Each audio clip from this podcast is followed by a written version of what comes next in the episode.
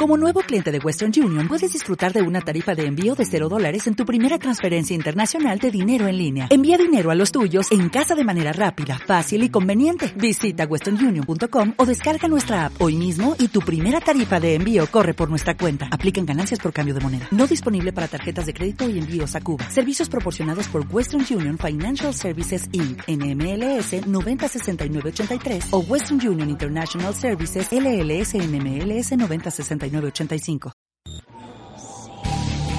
Autopsia de la psique. Bienvenidos.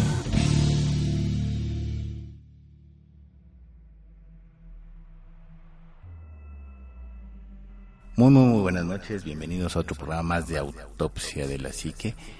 Y aquí estamos otra vez presentes. Ah, recuerden que vamos a seguir transmitiendo en Proyecto 77.7, martes y jueves de, 10 a 11 de la noche.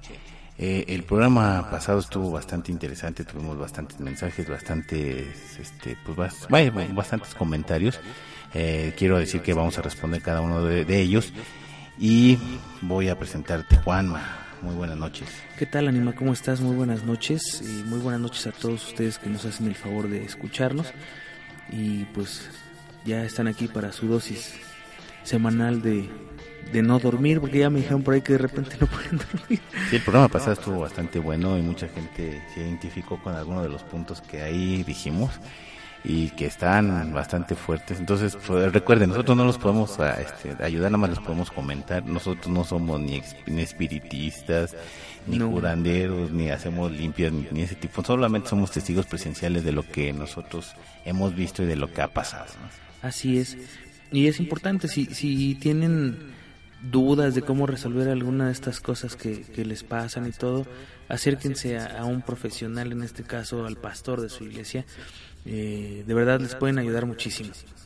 Sí, además pues recuerden que generalmente en este tipo de cosas hay mucho mucho charlatán, mucha gente que les va a sacar su dinero. Nosotros no hacemos ese tipo de no, cosas. Nunca, nunca vamos a pedirles dinero para nada de esto.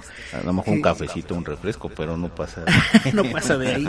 Oye, que ahora el, tema que, que, cabe mencionar que se, se, se le ocurrió aquí al buen ánima de Coyoacán está bien interesante.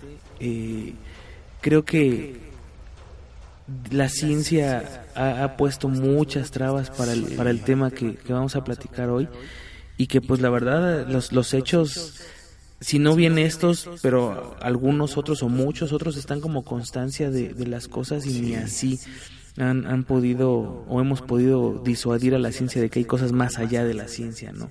Y este tema pues digo, lo escogiste y a mí me, me parece increíble sobre todo porque no pasa nada más en una sola religión, sino pasan en muchas. Es que esto es como consecuencia de, de, lo demás, ¿no? Bueno, me voy como a la chimoltrufia, pero es que cuando uno está leyendo, por ejemplo, vimos lo de los, este, de estos, ay, se me olvidó las, las cosas estas de, de las iglesias que vemos. Ah, las reliquias. Las reliquias, es, no encontraba la palabra, las reliquias pues encuentras reliquias raras y aparte encuentras otro tipo de fenomenología que viene rodeada, que también es rara o, difícil de creer, donde dices, bueno, pues es que pues hay muchas cosas bastante interesantes que están ahí, nada más es buscarlas, ¿no? Sí, de hecho, es, es increíble. Eh, hoy el tema que, que nos, nos atañe son los milagros. Los milagros. Pero digo, yo creo que en todas las familias en algún momento uno piensa es que esto es un milagro, ¿no? O, le pasó a mi primo, lo que le pasó a mi primo es un milagro. se curó de cáncer, se curó de esto, se curó de aquello. No lo mataron, se salvó de esto, mil cosas, ¿no? Pero todas las, todas las eh, religiones, en todas las religiones hay algo que es el equivalente al milagro o el milagro en sí. Y y la ciencia todavía tiene muchas dudas sobre cómo poder explicarlos. No es que los niegue, porque inclusive la misma ciencia dice es que fue un milagro, pero... pero los doctores te dicen, es que ni nosotros mismos entendemos, esto es un milagro. Exacto, y es, y es la ciencia, pero se escapa a esa parte de la ciencia en donde pues no es explicable de ninguna manera. Y entonces han ocurrido a lo largo de la historia pues la, gente que sabe, por ejemplo, de, de, Jesús o de Buda o de Mahoma o de quien quieras, cada quien tiene su historial de milagros y de cuestiones hechas que son imposibles de, explicar. Pues sí, y, y, te digo que conforme vamos leyendo más en esto, porque nosotros estamos investigando antes de llegar, y, y, dices, bueno, es que te lleva y te, y te remite a otro tipo de cuestiones, ¿no? Estábamos viendo también lo de las imágenes que sangran, de las imágenes que lloran, de los cristos que se mueven, de, de personas, de figuras que les crece el cabello, las uñas, y dices, híjole, pues es que todo esto está rodeado así como de una cierta magia, bueno, vamos a ponerle magia, aunque son como otro tipo de fenómenos, a lo mejor que tienen que ver ya con la fe, la espiritualidad, y que uno quiere ver, ¿no? A lo mejor. Sí, y además que están plenamente documentados. o sea, no es como, como, ah, es que a alguien se le ocurrió que esto sucedió. La mamá de la mamá me platicó de fulano, el primo de un amigo, ¿no? Sí, no, claro, y son cosas que están tan documentadas y que, que a lo largo de la historia, de la historia han sido estudiadas y que 100 años después, 300 años después o mil años después siguen sin una explicación. Pues sí, y estos, pues haya, bueno, así como tú decías, los milagros pueden existir a lo mejor en todas las religiones, en todas las etnias, en todos los grupos sociales, eh, a cualquier nivel, ¿no? Generalmente esto es cuestión ya mucho, mucho de fe, pero no dejan de ser inexplicables y precisamente vamos a ver esto de los milagros más extraños que nos llegamos a encontrar, ¿no? Sí, pues es lo que te decía, en milagros hay muchos. Sí. Pero milagros extraños, bueno, pues también hay una lista importante pero pues eh, no, no deja de, asombrar, ¿no? El, milagro que sea, pero ya uno extraño, así como... O, que tiene ese, ese toque de misticismo, de magia o de cosas que, híjole, pues que por mucho milagro está como muy, muy brillante, ¿no? Brilla por luz, con luz propia, ¿no? Y precisamente vamos a hablar del primero que le pasó al señor, bueno, al santo, no sé si santo padre, a José de Cupertino, que fue un fraile franciscano, y fue considerado un santo y un místico. Se dice que José de Cupertino fue objeto de una levitación espontánea en octubre de 1630. Sí, de hecho, mientras estaba haciendo una profesión en honor a otro santo, porque ah, él, es, santo, eh, y de repente caminando empieza a levitar, que... Y aparte, ¿Cómo, lo tildas, pues? Y además si está flotando sobre una multitud, exactamente, es muy difícil de que todos estén este, eh, equivocados, ¿no? Para regresar, eh, este, pues obviamente al suelo. Pero mucha gente vio efectivamente que el fraile franciscano José de Cupertino estaba flotando en una, en una congregación de gente eh, haciendo, pues vaya, en honores a San Francisco de Asís, ¿no? Y además, fíjate, estaba el Papa o sea, dentro de, eso estaba el, Papa Urbano VIII, que lo vio levitar además, y por eso es que él llegó a ser santo. Y ahora ya, pues, ¿cuánto tiempo después? Él es el, el, patrono o el patrón de los pilotos y de los astronautas. Es a los que ellos se, se, se, encomiendan, ¿no? Que en ese entonces lo hubieras visto como un milagro. Yo me pregunto qué pasaría si ahorita fueras al centro y empezaras a levitar en medio de la gente. No, pues buscas la explicación científica por ¿Dónde están los cables? Como, el mago este que, que, que, estaba, ¿no? Que Chris Angel. Chris Angel. ¿no? Que, que buscabas, ay, buscaban desenmascararlo y todo eso. Obviamente tenía un truco, ¿no? Pero pues, estamos hablando de 2000, de los años 2000, a 1630, en donde a lo mejor para engañar a la gente era más difícil en un, momento de levitación, ¿no? Sí, es, es, es difícil. Fíjate, aquí hay una otra santa. Eh, ella es Santa Bernardita. Eh, saludos a Bernardo también, correcto con su nombre. Y dice, según la Iglesia Católica Romana, algunos cuerpos de difuntos pueden llegar a ser milagrosamente incorruptibles. Hay varios en la historia que fallece la persona y los, los conservan o se conservan tal cual. Eh, sin embargo, bueno, pues esta, esta santa eh, tuvo, tuvo una cuestión bien específica. El hecho de que un cuerpo sea incorruptible significa que no cambian de forma, o sea, no, no se momifican después de morir. Sí se, se mantienen, tal vez es una mala palabra o mal utilizada puede ser, pero se mantienen frescos, de, apariencia fresca. No, además, generalmente cuando alguien fallece, hay un proceso como de embalsamamiento, de buscar el tratamiento de que dure un poquito más, o en este caso, como las momias de Guanajuato, pues a lo mejor la tierra tuvo que ver, que no haya bacterias, que no haya gérmenes, que la salinidad, etcétera, ¿no? Pero en un proceso como este de, esta santa, que no tuvo ningún tipo de, de ni de tratamiento y sigue su cuerpo incorruptible. y además, fíjate, el, el, punto de esta santa es que su cuerpo sigue flexible, o sea, se puede mover como normalmente se movía en vida sigue sin un solo de deterioro, no está cuarteada su piel, no está chupada la piel, no, nada, nada. O sea, haz de cuenta que, está dormida. Que está dormida. Esa, esa, esta santa, hasta apenas el, el, en el 2012 cumplió 130 años de haber muerto. Y se conserva en la misma condición y con la misma apariencia que tenía el día que se murió. La misma frescura, inclusive el brillo de las uñas, los labios, la comisura de los labios, todo está exactamente igualito, ¿no? Sí, sí, tal cual estuviera dormida desde hace 130 años. Que ese también, eh, ¿por qué entra dentro de la categoría de milagros extraños? Porque la ciencia no lo puede explicar así de fácil, no. hay no hay una explicación como la que das de, de las momias de Guanajuato, por ejemplo, ¿no? Que hubo ciertos factores de temperatura, humedad, este, muchas cosas en la misma tierra y demás que, conservaron los cuerpos. Acá ella no ha estado enterrada, no ha estado en refrigeradores, no ha estado en nada. Y sigue tal cual estaba hace 130 años, 130 y 135 años, 133 años. Híjole, y todavía sigue incorruptible. Pues bueno. ya quisiera yo llegar así a los 50 como me veo hoy. Así, no, sí, no, estamos maltratadones ya. Bueno, este milagro es muy, muy de los más famosos, es el de Fátima de, la, de, Portugal, en donde en los campos de Cova de, de Iria, ay, es que oí ruido, sí, ay, qué, pacha. Pues en la, cerca de Fátima en Portugal ocurrió el milagro con el sol en el octubre de 1917. Y según se cuenta, pues los tres niños pastores reportaron que la Virgen María les dijo que un milagro tendría un suceso en una determinada fecha, hora, y miles de personas se congregaron para verlo. Volvemos a lo mismo, ahí hay muchísimos testigos que amplifican el milagro, ¿no? A lo mejor que amplifican en cuanto a, a, a difundirlo, a decir, sí, efectivamente pasó esto, ¿no? Que este, este está bien interesante y complejo, ¿eh?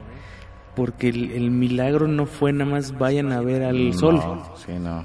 sino ocurrió algo pues sí, sí, porque al mediodía, después de un periodo de lluvia, nubosidad, el sol apareció de repente en el cielo como, como un disco giratorio. Y según testigos, el sol entonces hizo un zigzag hacia la tierra. Así es que, y eso lo vieron miles de personas que se congregaron para ver esto, este milagro de, de, la Virgen de Fátima en Portugal y pues obviamente fue aceptado por en forma oficial por la iglesia en 1930. Fíjate, tantos años después, del 17, de 1917 hasta el 30 lo aceptaron. Tres años después. Que, que entra ahí como la duda, bueno, ¿qué era, no? Si hizo zigzags en el cielo, bajó a la tierra o, o se, se precipitó hacia la tierra entonces no era el sol. Entonces, ¿qué era? ¿No? No, y además, pues todo lo que rodea, porque también la Virgen de Fátima es como para hablar de, de otro tema así, nada más de la Virgen de Fátima, porque vienen los misterios de Fátima, los eventos apocalípticos. Que, dicen que las profecías de Fátima son las que acabaron con Juan Pablo II, son las que lo, lo deterioraron muy fuerte. Pero, bueno, Sí, tendría que ser un tema aparte, un, sí, porque es donde, enterito de donde vienen los secretos de Fátima, que los secretos que le contó, bueno, que, oyó el Papa, porque cuando supuestamente él fue a Fátima fue a escuchar los milagros, este, lo mismo que oyeron los tres pastores en su momento, ¿no? Aunque después hay que también recordar, o sea, digo que es como otro tema bastante interesante, porque los tres pastores ya después, este, resultaron que no eran tan inocentes como nosotros creíamos, ¿no? sí, y creíamos, lo dije así de a propósito, pues, pues, como hablando ranchero, ¿no? Pero si este ya tienen su propia historia, los tres, este, los tres, este, creo que la más una quedó como, como santa, ¿no? Una sí, pero al final quedó ella una viva hasta mucho, mucho tiempo después. Entonces, bueno, Fátima así como que merece como otro programa más de, autopsia de la psique. Fíjate, esta, este siguiente milagro extraño eh, sucedió en Japón.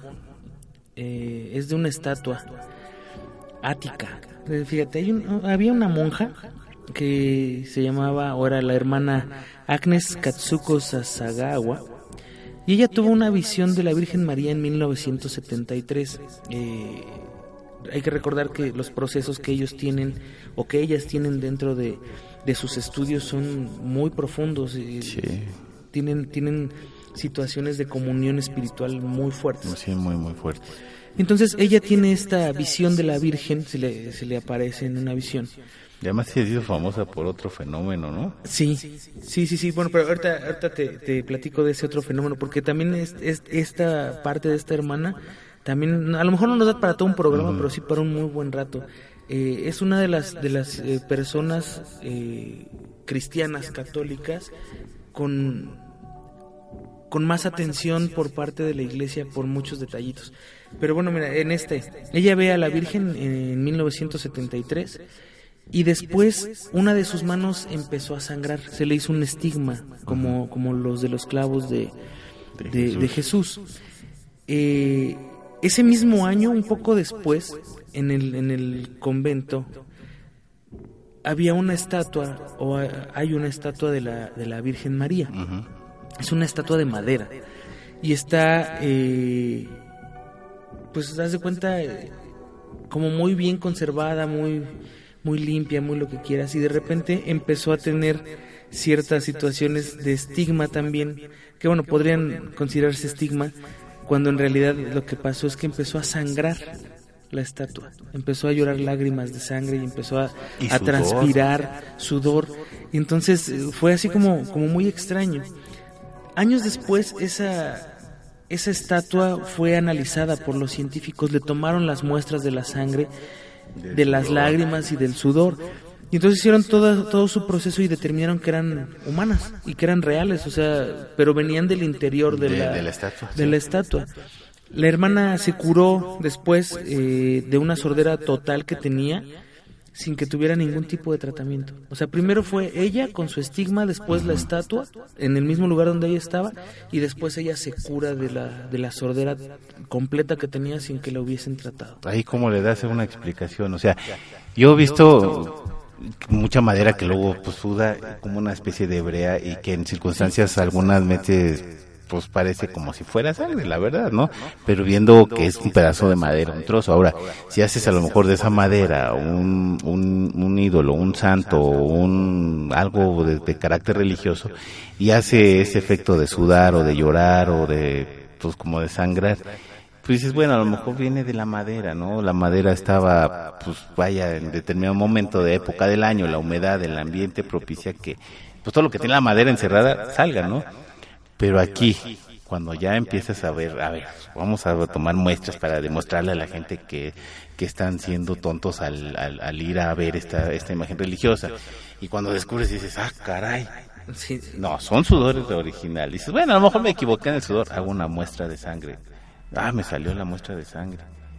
Y dices, híjole, pues bueno, las lágrimas. No, y también. Dices, bueno, ahí tienen, queda en ridículo, ¿no? Generalmente la ciencia, cuando no puede explicarlo, pues le da otro tipo de fenomenología. Pero o, o lo oculta, ¿no? Ya lo hemos visto sí. muchas veces en, en cuestiones eh, de excavaciones y todo este tipo de cosas. Cuando encuentran algo que no saben qué rollo o que les, les mueve la historia, mejor no dice nada. Y es, es lo mismo en esta parte. Ahora, la, la ciencia muchas veces trata de, de, de desmentir algo, precisamente como tú dices, para decir, mira, no seas tonto, ¿no? O sea, esto no es así. Pero en muchos casos no puede hacerlo. No, además provocas, por ejemplo, que, que la ciencia dijera o aceptara algún tipo de estos fenómenos así abiertamente y dijera, sí, efectivamente está pasando. Imagínate la cantidad de gente y todo lo que no se movería alrededor, se movería alrededor de esto, pues sería claro. multitudinario. Entonces, pues yo creo que tampoco a nadie le conviene, ¿no? No, y además hablábamos en un programa anterior, es cuestión de fe. Así es. Si tú tienes a la gente con fe aliviándose de cosas que la ciencia no puede curar. Hay gente que se ha curado de cáncer, o sea, y sin quimioterapias y sin nada. Y por pura fe, yo, yo estoy consciente de que por ahí alguien, algún día espero que también lo tratemos, eh, hablaba una persona de que el cuerpo humano es perfectamente capaz de sanarse de lo que sea, Sí. de todo, o sea, de un cáncer, del SIDA, de, de lo que tú me digas. Y de hacer cosas increíbles como hasta de cargar helicópteros, carros, Sí. con la misma, vaya, la misma mente, ¿no? Sí, con los procesos químicos y, y- y eléctricos que hay en tu cuerpo. Pero hay mucha gente que se ha curado de cosas con la pura fe, o sea, con creer fe. que de veras Sí. Dios los está ayudando. Y entonces, si tú llegas como ciencia y dices, no, pues ¿qué crees que este esta imagen que tú veneras porque sangra tiene una manguerita desde allá adentro le echan sangre y además es de una vaca No, y además recordemos que también luego hay cosas que son negocio, ¿no? No porque así sea, pero imagínate que un día llegaras a desmentir lo del ayate de la Virgen María, pues tumbas un negocio que ha durado como 300 siglos, ¿no? Sí, Entonces quitas eh, economía de mucha gente que a lo mejor no le conviene a todo mundo, ¿no? Pero bueno, eso ya sería otro tipo de cuestiones de cosas. Y ojo, no estoy diciendo que lo usé como ejemplo, no porque así sea, ¿no? Pero pues ya, ya cuando estás haciendo un proceso de, de que estás sabiendo que es sangre y que es sudor y que son lágrimas, ahí sí no hay ninguna, ninguna prueba. ¿Para dónde le corres? Así es, fíjate que el, el siguiente el siguiente santo es de los santos que yo creo que todo mundo sabemos de su milagro, ¿no? Y que es muy recurrente en películas y en historias que luego generalmente nos cuentan, que es el de San Martín de Porres, que era un miembro del delegado de la Orden de los Dominicos y que residía en Perú. Y obviamente los milagros que se le atribuyen es el de la curación de pacientes enfermos y este es uno de los más importantes, el- su capacidad de estar en dos lugares al mismo tiempo. Sí, y, y súper distantes. Sí. En México y en Japón. Y literalmente, ¿no? Ese, bueno, fue visto en diferentes, como tú decías, en México y en Japón, mientras él permanecía en su casa en Perú. San Martín de Porres solía proporcionar pruebas de sus viajes en, eh, en- en- en su otro cuerpo por medio de la descripción detallada de lugares. Sí. O sea, ahí sí no hay pierde, y inclusive él es el de los más famosos, pero hay mucha gente que dice que ha estado en dos lugares en, en- en- en el mismo en el mismo momento, ¿no? Ay, yo tengo ahí como, como, como, no, no es una teoría, porque en realidad es más bien como, como una forma de pensar. Yo desde chiquillo recuerdo haber, haber tenido historias cercanas de, de gente que hacía eso. No que yo conociera o que conocieran, pero me hablaban mucho de eso, que había gente que podía estar en dos lugares a la vez a través de los viajes astrales y de muchas otras cosas, pero son como incorpóreos. ¿Sí me explicó? Son- Sí, no, sí te lo entiendo porque yo pasé una situación parecida. pero él podía estar físicamente en los dos lugares. Eso es lo que no, como que no acabo de entender. Sí, no, a lo mejor físicamente está en uno y a lo mejor etéreamente o como tú dices, como bien lo mencionábamos en otros programas, a lo mejor es una, una sombra o alguna composición, pues, no, no, no físicamente, pero que está ahí, ¿no? Sí. Y que puede describir los lugares o las cosas donde esté. Hay, hay un, había un programa hace mucho tiempo en algunos de esos canales de Descúbrele Channel o no sé, uno de esos, que eran personas que decían que habían vivido en otra vida. Y entonces decían, ah, es que yo creo que viví en Alemania, ¿no? Ujú. Ah, ¿y de dónde eres? No, pues yo soy de Argentina. Ah, ¿que ¿Cuántas veces has ido a Alemania? Ninguna. Sale, pues te vamos a llevar. Te vamos a llevar a ver. Le hacen una regresión y ella dice, no, pues yo nací en tal parte de Alemania y había esto y había... aqu-". Y empiezan a describir en una regresión todo el lugar. Y luego los llevan.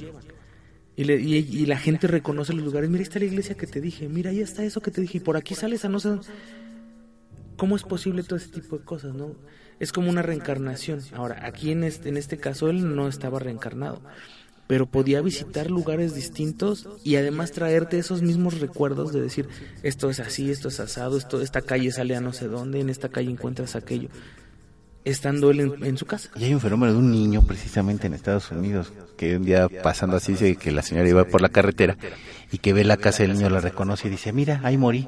Y dice la mamá, ah, Chihuahua, ¿cómo que ahí moriste? Sí, eh, ahí estaba un perro, aquí estaba la casa, estaba mi habitación, yo escribí en la pared y puse esto, aquello y dice la mamá, "Ah". toma, va, pide los permisos para ir a la casa y descubre que sí, inclusive estaba pintada la pared Sí. con, con un nombre, como él lo había dicho. Y yo ahí, ¿qué haces? Pues es que, ¿qué te queda? Y a lo mejor el niño a lo mejor no, no murió ahí, pero a lo mejor tuvo ese desenvolvimiento, ¿no? De, de Sí. dos- estar en dos lugares físicos que lo describió perfectamente, ¿no?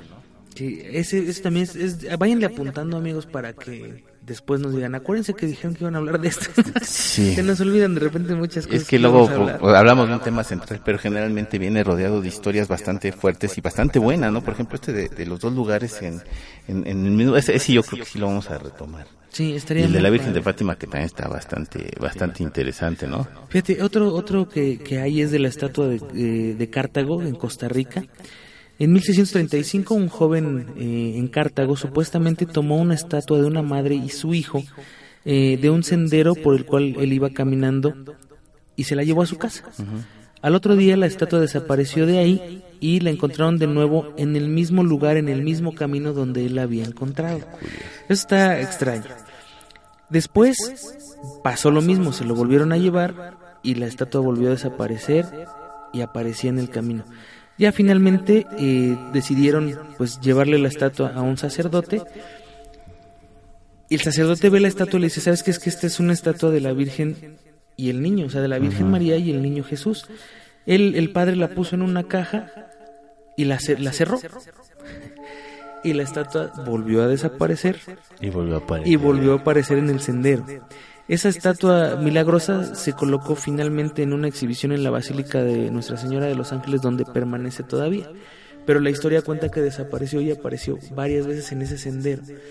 Y ahí era comprobable porque mucha gente también fue testigo de ello, ¿no? Claro, ahora, hay alguien, inclusive tú mismo lo dijiste hace poco, decías, todo pasa por algo, o sea, todo tiene una razón de ser y todo está conectado de alguna forma en la que no la tenía que encontrar ese niño, o sea, él no la tenía que levantar, la tenía que levantar alguien más y hasta que la levantó la persona correcta es que, la persona que sucede, ¿no? Que eso está... Está como, o sea, aparte de ser milagro, pues estás co- como chusco, ¿no? O sea, Sí, porque- me voy y regreso, voy y regreso. Sí, que es como la parte bonita de las ouijas que luego tiran y regresan a las casas, es, pero la parte padre. Pues fíjate que este milagro que viene ahorita también es muy polémico y además mucha gente dice que ha pasado este tipo de experiencia, ¿eh? Esto sucede que en una misa romana que tuvo lugar allá en, mil- en 595, una de las mujeres que había preparado el pan de la Eucaristía se echó a reír ante la idea de que eso era el pan y el vino y que se iba a transformar en el cuerpo y la sangre de Cristo, ¿no? El Papa San Gregorio estaba presente en ese momento y le negó la comunión a la mujer por andarse burlando. Por reírse, es. Y poco después, algunas de las piezas de pan preparadas por la mujer se convirtieron en sangre real y carne. Alguna de estas reliquias aún se conserva en Aachen, Alemania. Guau, o sea, se rió primero de ellas y después la- estas se convirtieron en reliquias. Ujú. Órale. Y se convirtieron en carne y ahí está, es- pues obviamente está encerrada así como en una especie de urna donde se puede ver, pero se convirtieron en carne. Igual, volvemos a lo mismo, tiene estudios, tiene análisis, pues sí era carne. Órale. Qué fuerte.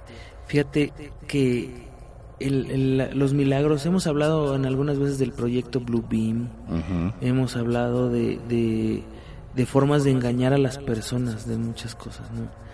Y por lo general todos los, los eh, milagros que hemos visto hasta ahorita han sido milagros de hace algún tiempo.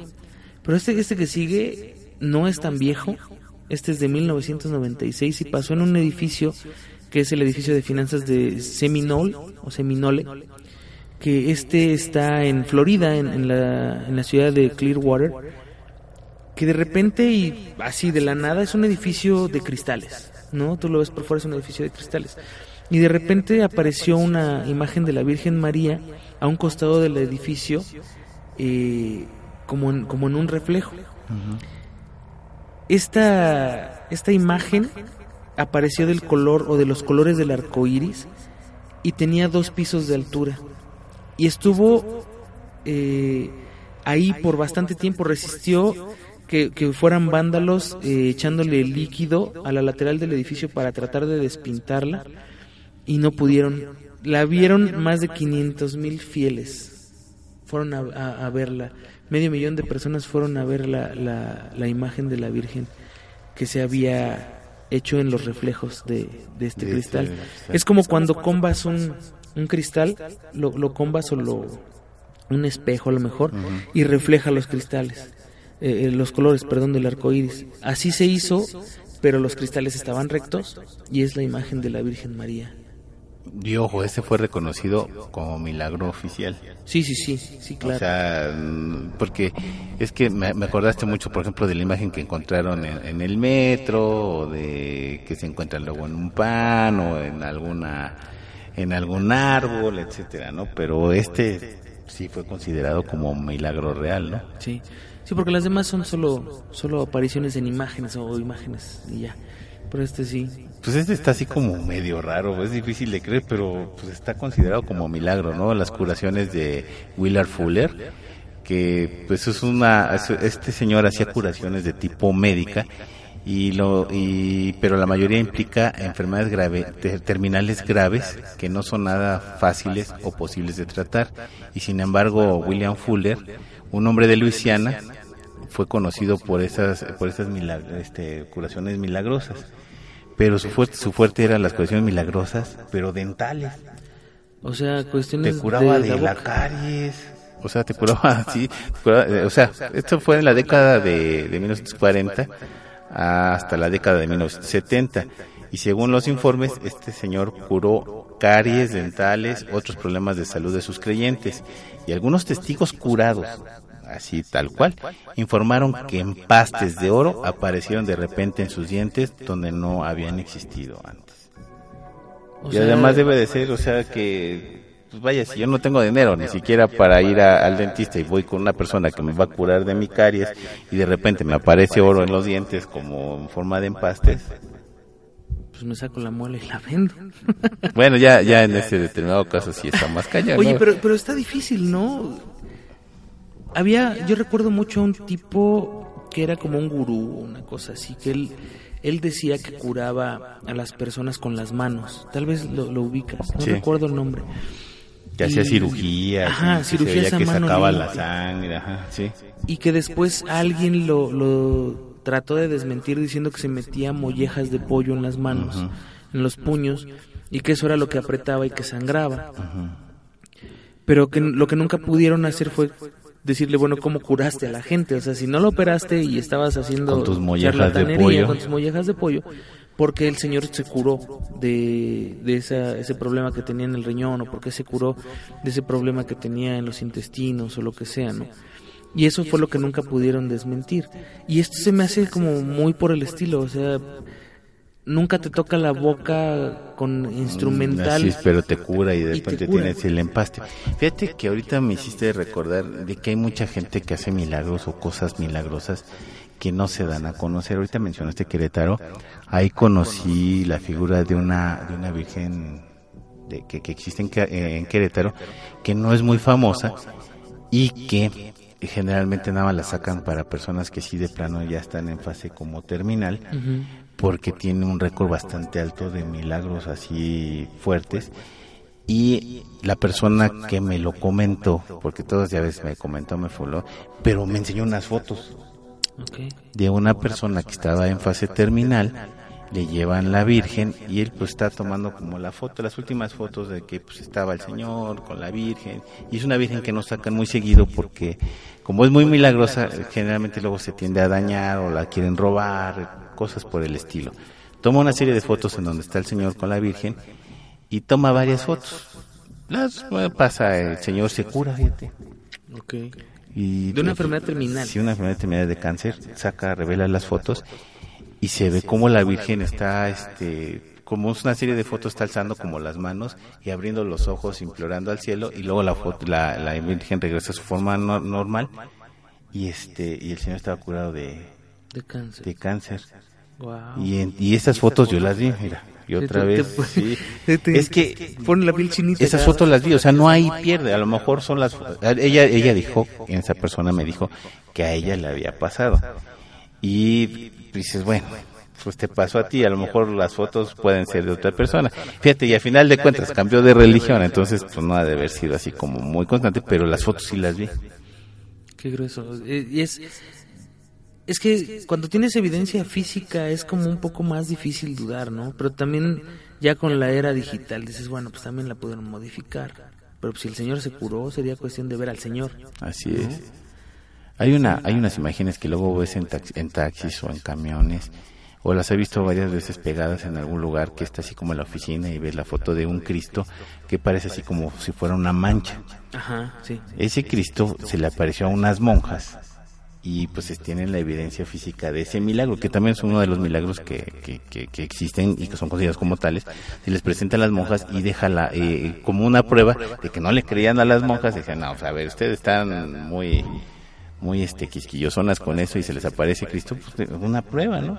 Y les deja la mancha en la pared de ese Cristo. Pero como evidencia, ¿no? Como evidencia de, milagro. Y, de evidencias hay mucho, mira, fíjate, por ejemplo, en este caso fue una mancha, pero en el siguiente es, es una cuestión todavía un poquito más, pues más física a lo mejor, no, no es tanto física la palabra. Pero mira, esta es la voz de Santa Clelia Barbieri. Ella, eh, pues en lugar de dejar una aparición física, o, ella tiene su propia forma de hacer milagros o, de demostrar su milagro. Ella es eh, Santa Clelia Barbieri, es una mujer italiana que fue la fundadora más joven de una comunidad católica. Ella, cuando, cuando era muy joven, tuvo un problema eh, fuerte, tuvo una tuberculosis cuando tenía 23 años. Y le dijo a sus feligreses, a sus fieles de la comunidad, que, que no, ella nunca los iba a abandonar, que siempre iba a estar con ellos aún después de la muerte. Ella muere y un año después se escucha su voz cuando cantan los coros en la iglesia.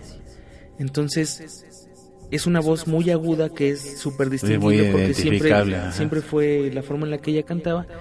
Y aún habiendo voces completamente distintas en el coro, se escucha su voz cantando con ellas. Ah, y se puede seguir escuchando todavía en Usokami y en Guadacherry, algo así se llama. Guadacancherry. Guadacancherry. Es, qué, qué bonito nombre, de los difíciles que no nos gustan harto. Pero ella sigue, sigue cantando. Entonces, esto te va demostrando que los milagros pues tienen muchas formas de presentarse, no puede ser desde desde la curación de un enfermo, puede ser desde como ella que, que sigue demostrándole a la gente que está con ellos y que los está cuidando. Como, como bien decías, esta, esta imagen que, que levanta los brazos y, ora, una imagen que sangra, eh, que bueno, infinidad de milagros que, que ha habido a lo largo de la historia esta, esta imagen que, que se aparece en los cristales del edificio y, bueno, cuántos no hay también sin registrar, ¿no? Y, que, y cuántos hay que no han sido todavía aceptados por la Iglesia Católica y que eh, siguen esperando. Eso, es lo que te iba a comentar, o sea, si, si está como esto de la Virgen de, de, de, Querétaro, me supe también de otros casos que había una mujer estigmatizada en Guadalajara y ese día ya no podía, no alcancé a verla porque cuando me dijeron ya, ya había pasado el evento, ella fue a la iglesia a curar enfermos. Ah, y ya cuando, cuando yo llegué a Guadalajara, me dijeron, oye, es que estaba aquí la, este, esta persona que está estigmatizada y está en la iglesia y está curando personas. Yo iba a ir realmente no con la intención de que me curara algo, sino con la intención de conocer y ver el fenómeno. Pero ya cuando llegué ya se había ido.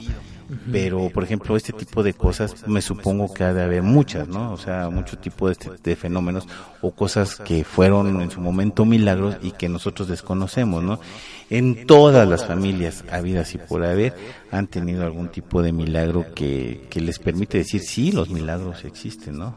Sí. Ahí sí no hay de otra. De hecho, sobre todo en las familias que, que han sido arraigadas eh, a pueblitos, por ejemplo, eh, yo, yo te, lo, te lo puedo comentar como, como algo personal de, de familia.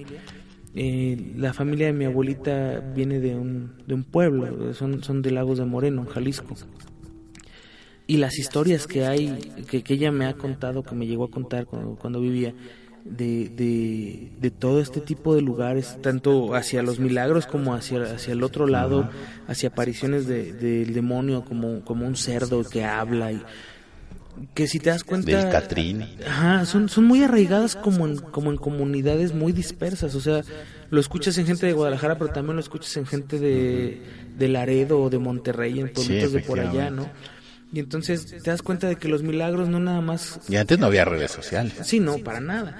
Y, y tampoco era tan fácil mandar un mensaje o hablar por teléfono Pues en sí, esas épocas, en la que de repente es que aquí se apareció la Virgen y, y, y llovió, ¿no? Eh, comunidades enteras que, que habían estado años sin, sin, este, sin poder sembrar porque no había agua, de repente hay una aparición y les dice siembren y siembran y llueve, gente que, que se cura, eh, inclusive escuché alguna vez el caso de una vez que se apareció un- una, una virgen donde se había perdido un niño y, y les ayudó a encontrarlo, les dijo dónde estaba para que lo puedan encontrar. O sea, infinidad de cosas, ¿no? En los mismos hospitales, todos los hospitales a los que he ido, todos, tienen una capilla, todos. Y si no, por lo Pero menos por tienen algo. una parte donde donde está presen- la presencia religiosa, ¿no? Sí, sí, sí, o sea, y, y por lo general está la... eh, eh, hay lugares que sí son enteramente católicos, tienen un altar católico, pero hay otros que son muy para cualquier persona y tienen un altar, pero no tienen imágenes o tienen imágenes muy sutiles y tú puedes ir y, y rezar de cualquier religión. Y todo eso tiene una razón de ser a través de los años. Así es. No, además, pues la fe, como tú dices, siempre mueve muchas, muchas cosas y, Sí, y, claro. pues ahí no hay de otra. Fíjate que es curioso también ver eh, en ese tipo de cuestiones. A mí me gusta mucho cuando voy a visitar ig- iglesias, iglesias viejas, en donde tienen la parte donde están los, los famosos milagros, los retablos de los milagros, y que los alcanzas a leer y dices, bueno, es que sí se salvó de puro, de pura chiripa, ¿no? Ahí creo que eh, precisamente en San Juan de los Lagos vi uno que decía que se había salvado del fusila, de un pelotón de fusilamiento y ya lo habían fusilado y se salvó, y entonces lo fueron, lo rescataron y que fue a poner su, su cuadro ahí a, a donde hacen los milagros. Y, y no sé por qué, siempre me da mucho curiosidad eso y tengo muchas fotos de, esa, de, ese, de ese tipo de cuestiones de los milagros. A lo- los que he visto los- son los retablos que están en la basílica. Ah, pues también. Pero tienen, de hecho tú en algún momento autopsia subiste imágenes, no sé si fuiste tú o fue Sí, su, su- ¿quién la subí yo. Pero había infinidad y en una ocasión que tuve el tiempo Sí, de ir a verlos porque son un montonal sí, sí. y está tapizada todo esa, esa- ese cuarto, esa, esa zona de milagros y te das cuenta de que van todo tipo de personas. Hay, hay milagros que están muy sencillitos y, y dibujados o, o pintados. pues, se, se nota luego, luego la, la forma rústica en la que se hicieron. O van y dejan nada más un mechón de cabello, ¿no? Sí, o, o los corazoncitos de plata o de... Y ahí ves el chorro de milagros. Y luego ves los, los, este, los cuadros casi, casi mandados a hacer con un pintor reconocido que están también ahí. Y dices, bueno, aquí viene gente desde muy humilde hasta gente con muchísimo dinero a agradecer un milagro. Es que yo, bueno, depende ya también de cada quien, ¿no? Pero, por ejemplo, eh, eh, eso mencionaba con una persona que estaba, él, él tiene, estaba enfermo de- bueno, está enfermo de epilepsia y pues decía, lo llevaban con curanderos o con gente de limpia y le decía, bueno, ¿por qué hacen eso si pues están los médicos? Y dice, mira, cuando uno está enfermo y te dicen, con él se cura, lo llevo. Y sí, tienen toda la razón, porque es la desesperación de encontrarle alguna cura a ese problema que tienen ya muy arraigado, muy severo, ¿no? Y sí, cierto, tiene razón. Cuando yo le dije, bueno, pues vaya a ver a un médico. No, es que ya lo vimos, no nos ha resuelto nada. Y si ahorita me dicen, tómese la tierra del panteón de fulano, me la tomo. Porque esa es mi desesperación por curarme y por tener fe en algo. Y sí, cierto. Claro. Fíjate, yo tuve un caso que a mí me sorprendió mucho cuando me enteré. Yo tuve una novia hace muchos años y su familia es de Guadalajara. Una vez fui con ellos a, a Guadalajara y conocí a su abuelito. Un señor curtidísimo de ochenta y tantos años, pero entero el señor de esa gente de pueblo que tú lo ves y dices, este señor desde que tenía seis años se paraba a las cinco de la mañana o a las cuatro y se iba a ordeñar vacas y hacer y... Lo conocí muy osco, el señor muy, muy serio, muy recio. Además de que no, no le caía yo muy bien en ese momento porque era el novio de su nieta, ¿no? Y este, y me contaron la historia de este señor. Este señor lo desahuciaron como 25 años atrás. eh, por un problema en la próstata. y le dijeron, ¿sabe qué, señor? Hay que operarlo y hay que quitarle los testículos, además. Híjole. Y el señor dijo, eh, yo no me voy a morir incompleto. O sea, yo no voy a permitir que tú me quites algo que, que es mío y que, que, yo tengo que entregar. Ah, porque él decía que él tenía que entregar cuentas allá arriba, o sea, que el cuerpo era prestado y que él tenía que entregarlo completo. No se quiso operar. Y lo llevaron con, con, con una persona que era como especialista en, en, curar gente. Y le, le, dijo, no, no se te puede curar. O sea, no hay forma de curarte. Lo que podemos hacer es evitar que te mueras. Y eso pasó. El señor murió de 90 años. O sea, murió veintitantos años después de haber estado desahuciado por lo que le dijo o, lo que le hizo un curandero. Que si te das cuenta, para la gente, el, es lo que tú dices, ¿no? La desesperación de repente y la misma fe en algo de decir, no, bueno, yo no, yo me voy a morir enterito, ¿no? ¿Por qué me voy a quedar? Y además el señor era macho de, pueblo. Y sí, pues sí. Yo, yo no, yo no voy a, dejar de ser hombre por... Y luego menos perder aquello. no, pues es que era, era eso.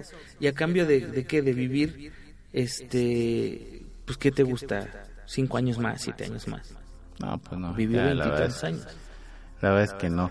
Quiero mandar unos saludos, porque tenemos saludos. A ver, échale, A Rocha Ramón, a Eduardo Mendoza, a Juan José Echeverría, a Daniel Valerio, a Gerardo López Vega y a, a Manuel Cano García, a Ricardo Valdía, a Félix el Pipo, a, al Chatsking, ya tengo mucho que no lo veo.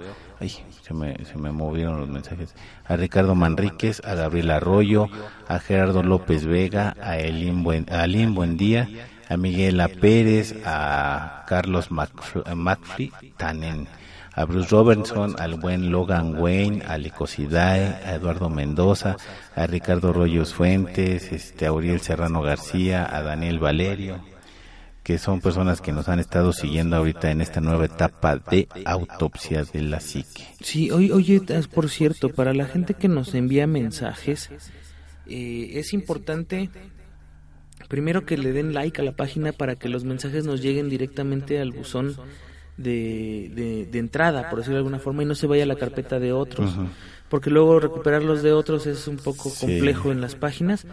Entonces, eh, que bueno, gente que nos, nos ha felicitado por el programa, muchísimas gracias, gente que también por ahí publicó que ya nos habíamos este, tardado mucho y que lo esperaban con muchas ansias, muchísimas gracias.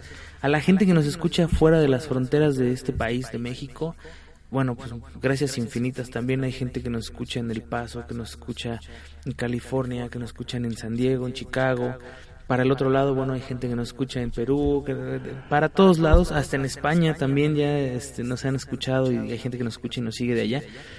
Que estuve viendo la gente que se suscribe al podcast en, en iBox, donde, donde lo alojamos, y hay gente de muchos, muchos países. No sé si son mexicanos y viven allá o si son directamente de esa nacionalidad, pero muchísimas gracias eh, también por ayudarnos a estar difundiendo el, podcast a las páginas que, que de repente lo jalan y lo publican, pues muchísimas gracias. Sí, a todas las personas de podcast, híjole, también se, les agradece mucho la, la, intención de que nos estén escuchando. También quiero mandar saludos a Osvaldo Alemán, a Gilberto Cárdenas González. No me acuerdo si ya mencioné a Bruce Robertson, pero bueno, ahí está. A Javier Elizondo, a Socorro Varela, que nos, bueno, que nos han estado escuchando. Un, un saludo muy especial también al señor X Matois y a Angelita, que nos han hecho la manera de una de, distribuir la información y de estarnos ahí, pues escúchenos y vean, los vean, escuchen. Pues muchas gracias a ellos por, por este por esta loable labor y a todas las personas que tomen cinco minutos para compartir, ¿no? Sí, claro. Además también sabes que a las personas que nos han dicho que quieren venir o que nos quieren contar sus historias, eh, la verdad es que son bastantes. Ya tenemos ahí algunas personas, otras alguna vez ya han venido eh, si quieren ustedes venir, la puerta está abierta, los micrófonos están aquí abiertos para cuando quieran venir. Eh, nos pueden venir a platicar sus historias. Decía Anima también por ahí en, alguna ocasión que también pueden venir a ver cómo grabamos el programa. No es necesario que, vengan y digan, ah, yo voy ahí. No, vénganse y vean cómo transmitimos, cómo, cómo hacemos el programa si quieren estar aquí. Que realmente, si quieren un un ratito de adrenalina, pues acá en la cabina se puede. Sobre todo en las nochecitas se pone interesante. Y pues para que estén, estén en contacto con nosotros, ahí está la página de Facebook que se publican muchas, muchas cosas eh, sobre cuestiones paranormales. También ah, gracias a la gente de Proyecto 77.7 que, que bueno, ha estado eh, difundiendo eh, el, el, podcast, que ahorita bueno está trabajando en, en hacer una profesionalización y, y, todo de los programas que se tienen ahí en, la estación. Y pues muchísimas gracias también por el esfuerzo y por, por la, la confianza de que nos tuvieron a, a, Autopsia de la Psique y por, por permitirnos estar mandando la señal a través de ellos y pendientes que tenemos pues son un chorro. Montonales, ya, ya tenemos bastante, apenas estamos empezando, ya tenemos un montón de pendientes, ¿no? También nos preguntaron, bueno, ya, pues me siguen preguntando, lo del, lo del promocional de autopsia de la psique, el primero que se oyen los gritos y groserías y que nos reímos es cuando nos azotaron la puerta y bajamos corriendo de, de, ahí, pues del lugar porque estaba, nos azotaron la puerta. Y el otro, que también ha causado mucha polémica y a ver si lo podemos rescatar algún, en algún momento, Alguna vez transmitimos un programa de autopsia de la psique y por X o por Y no permitieron o no pudimos subirlo el programa este, de la llamada de Lili. Sí. Es un programa bastante fuerte que nos que nos tocó vivir aquí, que a lo mejor a lo mejor si tú puedes, Juanma, tú con tus con tus buenas mañas puedes este otra vez obtener ese programa y volverlo a pasar.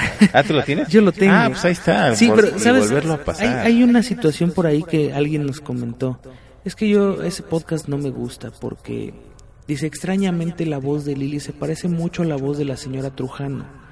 Y le dije, e-, ella dice exactamente lo mismo, sí, que, que nos dijeron, ah. suena como Bonnie. Y le dije, te digo, o sea, soy honesto contigo, Bonnie dijo lo mismo. O sea, Bonnie se parece mucho a mi voz. Eh, a nosotros qué más nos, nos gustaría que, que, hubiera sido así, ¿no? Porque pues, ah, bueno, te quedas con la conciencia de... Es de los programas que no pudimos hacer absolutamente nada, buscamos una, hacer una investigación de lo que pasó después, no conseguimos absolutamente nada y pues nada más quedó como experiencia, pero no podemos hacer nada. Exacto, entonces, pues el programa sí está ahí, de hecho el... y de hecho esa fue la que, bueno, esa, esa, esa llamada fue la que nos saló en el estudio porque ya no pudimos hacer llamadas en vivo. No, después de eso ya no, ya no, hubo más.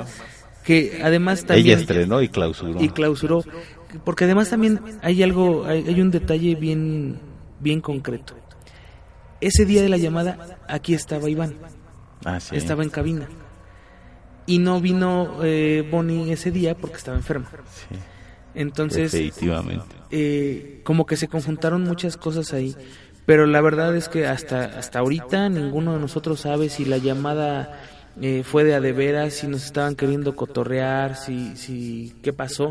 Lo único que sabemos es que ya no se pudo tener contacto con esta persona. El, teléfono de aquí tenía identificador de llamadas y no se registró el, número, no, apareció como privado y pues ni cómo regresar la llamada para ver no ya no pudimos hacer absolutamente nada. Entonces por lo mismo de que no sabemos si fue broma o no fue broma o si se prestó se prestó al cotorreo no pues decimos no pasarlo en su momento no claro. pues, se decidió no pasarlo.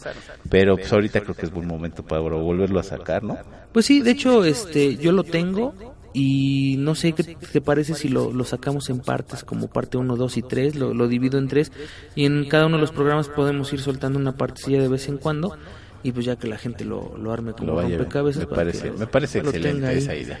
A la mano de, de, de todo esto. Pendientes también está por ahí lo de quedamos que íbamos a hacer una investigación un poco más amplia sobre esta nave extraterrestre que está eh, circulando sí, del caballero negro. a través de, sí en la tierra que está orbitando. Por ahí también está un, nos invitaron a, una casa. Sí y que eso está interesante pues, platícales tantito qué nos dijeron que pasa porque pues sí, con ese tipo de fenomenología pues se presentan situaciones igual de sombras, se ven movimientos, se abren, se cierran puertas, se apagan, se prenden luces y que esperamos pues que, que podamos llegar a, estar ahí y poder hacer ese, ese tipo de grabación. Sería nuestra primera grabación en vivo de la segunda temporada, ¿no? Que creo que estaría padre, me llevo la consola, me llevo la computadora y podríamos grabar desde allá o transmitir desde allá Esperemos que, que se pueda, ya veremos con, con esta No, sí persona. se puede, sí se puede. Pues órale y le... Sí, no, sí se puede, que se puede, se puede. Entonces, si ya, si ya te vas a armar de valor, vámonos una vez. Órale. ¿No? No, si alguien nos quiere acompañar o, Claro. o- o quiere echarnos la bendición, pues con mucho gusto. Con mucho gusto. Entonces, eso lo hacemos. Lamentablemente se nos acabó el tiempo. Muchas Oye. gracias, Juan. No, gracias a ustedes. De verdad es que eh, de repente se queda uno con ganas de, de grabar y de hacer y de decir, de transmitir y de mil cosas, sacar mil, mil, mil programas, pero híjole, pues te llevas la, la cosquillita, ¿no? Y es lo que te hace regresar el, el martes y al otro jueves y pues eh, seguirle echando. Muchas gracias a todas las personas que, que nos han echado la mano, muchas gracias también a las personas nuevas que, que llegan y dicen, bueno, pues vamos a darle una oportunidad a estos chavos, vamos a ver de qué hablan. Mm, Insistimos, este es un programa de entretenimiento para ustedes, de las vivencias que nosotros tenemos o, o del- de los temas que nos gusta platicar cuando nos vemos y pues esperamos que, que ustedes los disfruten. ¿no? Sí, somos testigos presenciales. Recuerden, nosotros no hacemos ni limpias, ni exorcismo, ni nada de ese tipo de cuestiones. Nosotros nada más vamos y los apoyamos si quieren física o moralmente, pero no podemos hacer absolutamente nada. Entonces, pues bueno, eso fue todo. Recuerden, pueden ponerle like a la página de Autopsia de la Psique. Eh, ¿Algo más que quieres agregar, Juanma? No, gracias a Proyecto 77.7 y pues nos escuchamos la próxima. Recuerden que nos estamos transmitiendo en, en Proyecto 77.7. Vamos a estar los martes y jueves de 10 a 11 de la noche. Yo soy su amigo el anime de Coyoacán y esto fue Autopsia de la Psique.